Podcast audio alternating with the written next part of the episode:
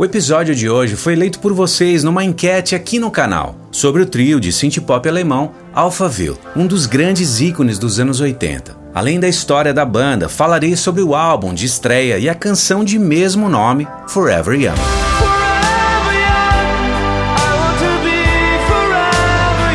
Sou Léo Richter e está começando por dentro da canção. O ano é 1982, em Berlim, na Alemanha. Os amigos e músicos Bernhard Lloyd, que era DJ antes de tocar teclado, Frank Mertens, também tecladista, e o vocalista Marian Gold, formaram um trio de synth pop Forever Young. Marian e Bernhard haviam tocado juntos na banda Chinchilla Green, influenciados por artistas como Tubway Arm, Gary Newman e OMD. E sem esperar que houvesse todo o repertório para lançar um álbum completo, o trio fez seu primeiro show em dezembro de 1982, que atraiu muita gente. Embora o uso de sintetizadores e letras em inglês não fosse muito usual na Alemanha naquela época, esse primeiro show de sucesso foi um impulso que eles precisavam para seguir adiante. E logo depois eles gravaram uma demo num estúdio improvisado num porão, mas eles não tinham muitos recursos, apenas alguns sintetizadores monofônicos, sem muitas opções, e gravaram ali as primeiras composições: Summer in Berlin, Fallen Angel.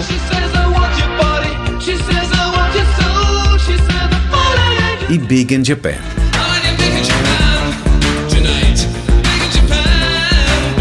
Mas pouco tempo depois eles mudaram o nome para Alphaville, inspirados no filme de ficção científica francês de mesmo nome, de 1965. No final de 1983, já como Alphaville, conseguiram um contrato de gravação e gravaram seu primeiro álbum, Forever Young, lançado em 27 de setembro de 1984, com a produção musical de Colin Pearson, Wolfgang Luz e Andreas Buddy com canções ao mesmo tempo simples, mas que também apresentavam uma aura misteriosa e com lindas melodias. Esse álbum de estreia gerou singles Big in Japan, Sounds Like a Melody,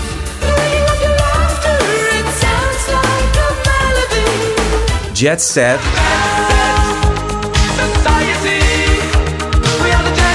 E o clássico do episódio de hoje é a canção Forever Young.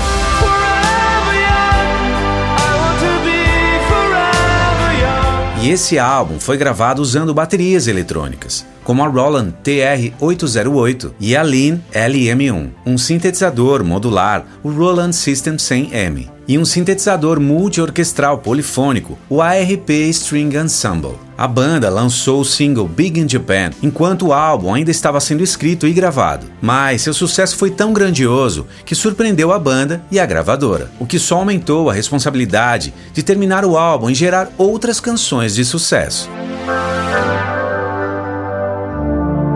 E para gravar as linhas de baixo em Big in Japan, eles usaram o sintetizador modular, o Roland System 100M, e já a parte rítmica foi inspirada na canção The Safety Dance, da banda canadense de synth pop Man Without Hats.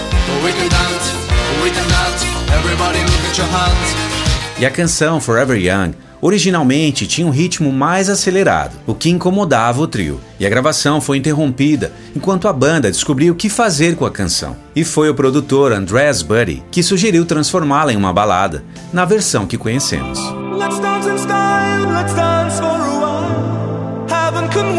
Forever Young foi composta durante o clima tenso da década de 80. O mundo convivia com a Guerra Fria a sensação de instabilidade e a possibilidade de que houvesse um grande conflito nuclear a qualquer segundo. De certa forma, a canção retrata viver a vida ao máximo e aproveitar cada momento como se fosse o último, pois não temos como controlar o tempo e saber o que pode ou não acontecer. Por um lado, na juventude, ter que lidar com as incertezas da vida, e por outro, a ideia de envelhecer sem ter um propósito maior. De um modo geral, a ideia de ser eternamente jovem é mais um estado mental e de espírito. Quando se é jovem, os sonhos, a liberdade, a coragem e a atitude estão bem presentes. E à medida que as pessoas envelhecem, deixam de sonhar e muitas vezes elas perdem as qualidades que as tornam únicas.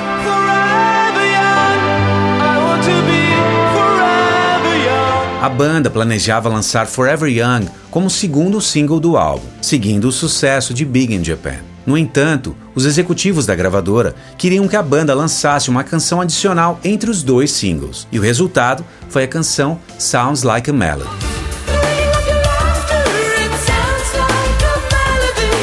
E algo interessante, essa canção foi escrita, arranjada e gravada em apenas dois dias. E essa pressão da gravadora fez com que Marian Gold não gostasse da canção e se recusasse a tocá-la ao vivo por mais de 15 anos. E algumas canções que eles escreveram para o álbum foram cantadas em alemão, porém nenhuma delas acabou entrando no álbum. Foram lançadas como B-sides ou em álbuns retrospectivos. Logo após o lançamento e o sucesso do álbum, o tecladista Frank Mertens deixou a banda e ele foi substituído por um velho amigo de Marion, Ricky Ecolette, no teclado e guitarra. Em 1986, o Alphaville lançou seu segundo álbum, Afternoons in Utopia, e o primeiro single foi Dance With Me.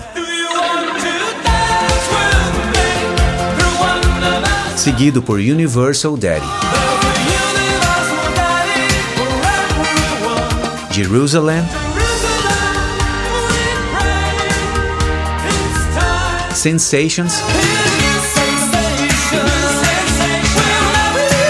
e Red Rose.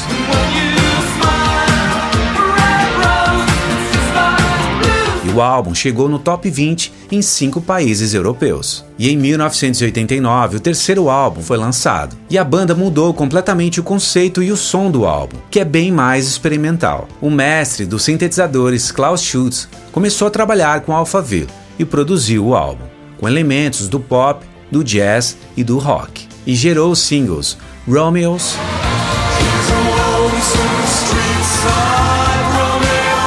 Summer Rain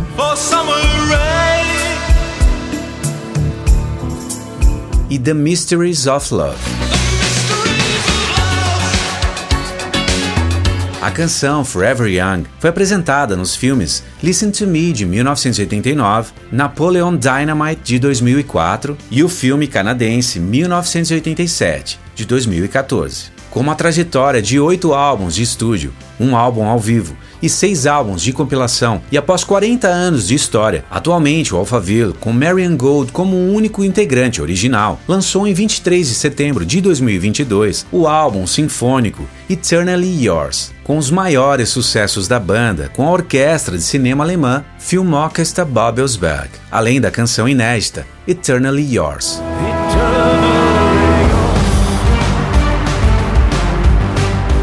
E essa foi a parte histórica desse episódio. Na segunda parte, eu vou isolar cada instrumento e vozes da clássica canção Forever Young. Por isso, se ainda não é inscrito, se inscreva e ative as notificações para não perder a segunda parte. E se gostou, deixe o seu like, comente e compartilhe com a sua galera. E aqui do lado tem o um episódio do Ahá. Se você ainda não viu, vale muito a pena conferir e saber mais sobre a história dessa banda incrível. Deixo aqui meu abraço, fique bem e nos vemos na segunda parte.